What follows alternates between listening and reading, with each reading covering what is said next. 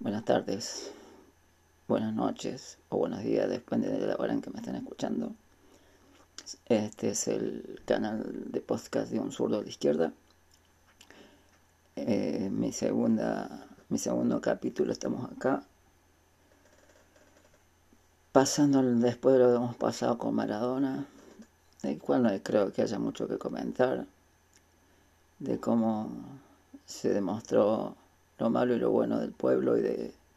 la oposición y del gobierno. Creo que hubo errores por todos lados, pero bueno, este, es largo de analizar el tema. Pensando en el fin de año que se aproxima, en que este, estamos llegando con mucha gente en una crisis muy dura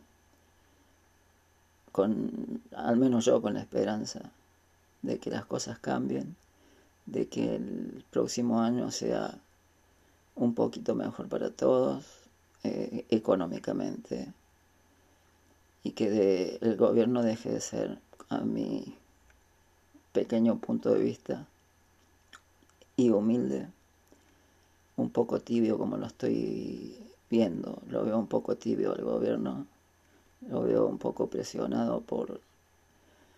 por las grandes empresas, las grandes familias de este país. Veo que no se trata cosas como la ley de góndola, que eso favorecería totalmente a la gente, donde tenía que tener un mismo espacio las marcas grandes y las marcas chicas, y la gente pudiera elegir el, precio de los productos y no que te atiborren 200 góndolas con las marcas que van y ponen el dinero en las grandes este,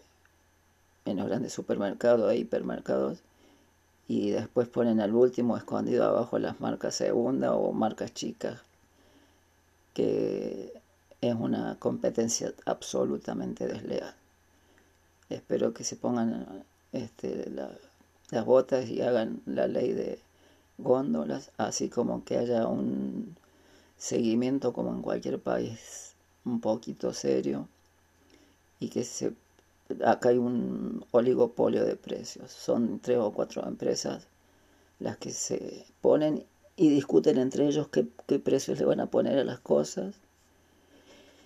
Y ningún gobierno ha, ha participado nunca ni ha sacado una ley de protección ni de límites a estos oligopolios, los cuales este, remarcan hasta el 300%, eh, siendo que en el mundo no existe, ni en el mundo socialista, este, ni en el mundo ni siquiera capitalista, existe tal desprotección de dejar remarcar a tal punto, ¿no? Hay controles, hay límites. Vos no tener la, ganancia que quieras, no podés ganar, comprar y guardar y esperar que los precios se suben o presionar para que los precios suban. Y de esta manera eh, molestar y, y, tirar abajo el, el trabajo de la gente, la capacidad de compra, este, y hacer que la gente se haga cada vez más pobre y los ricos sean cada vez más ricos, valga la redundancia. Por eso creo que este gobierno tiene que hacer algo que nunca se ha hecho, lo que yo lo he visto en mi vida, es que las, las empresas tienen que tener un límite de ganancias, un límite que les permita y les sobre, porque les, ganan por demás para cubrir sus gastos y tener ganancias este, bimestrales, eh, semestrales y anuales. Por ello debe haber un control de, precios máximos, debe haber un control de costos de materia prima, debe haber protección para los que producen las materias primas que se las compran a centavos y ellos después este, por un empaque y por un tratamiento, un, una manufacturación, este, incrementan los precios terriblemente que son los intermediarios. Y luego el, precio final, que es el que termina en nuestras manos, termina por los mismos supermercados y las grandes este, marcas y todo esto terminamos pagando precios súper inflados, súper inflados.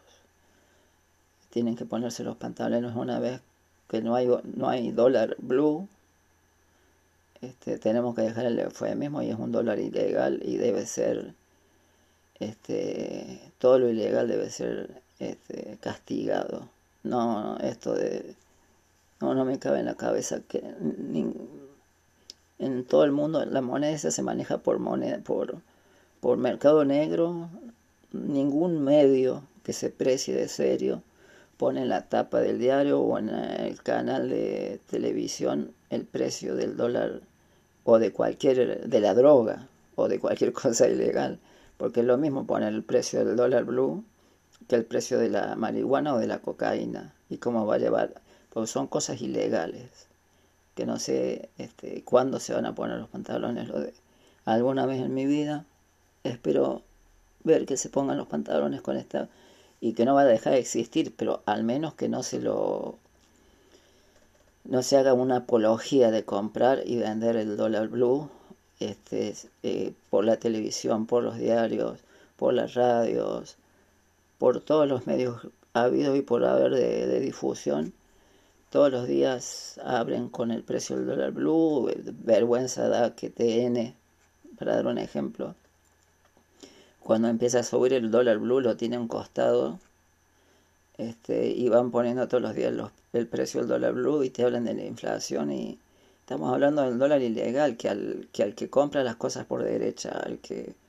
hace las cosas como no, no le tienen que interferir en este precio, porque ellos teóricamente están bajo norma y comprando el dólar legal. Pero así son las cosas. Nos manejamos por dólar blue, un dólar ilegal, por un dólar ilegal.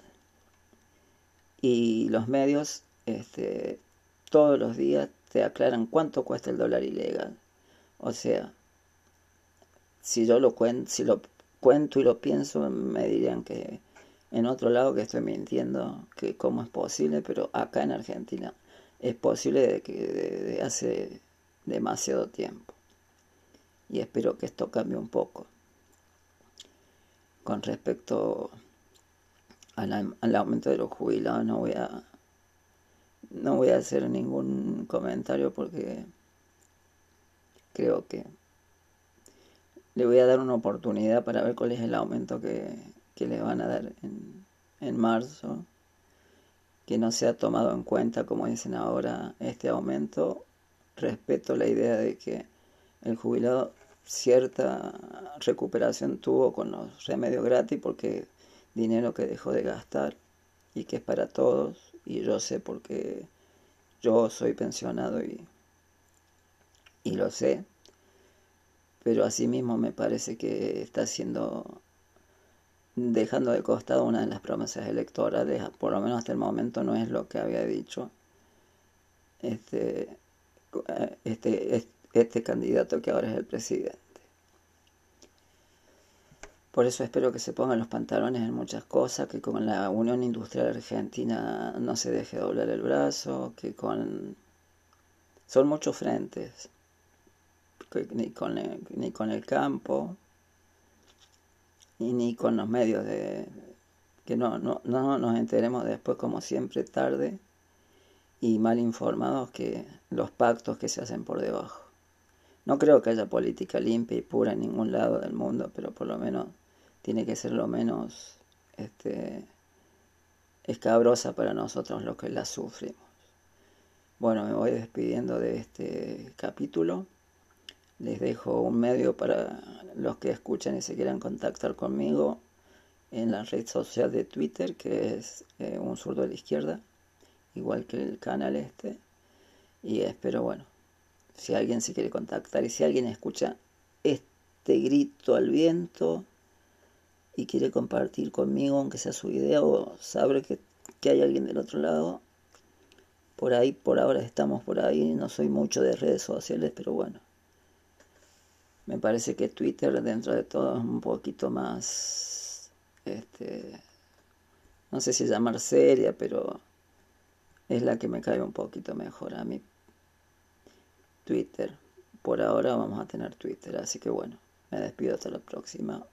Como siempre, un zurdo a la izquierda.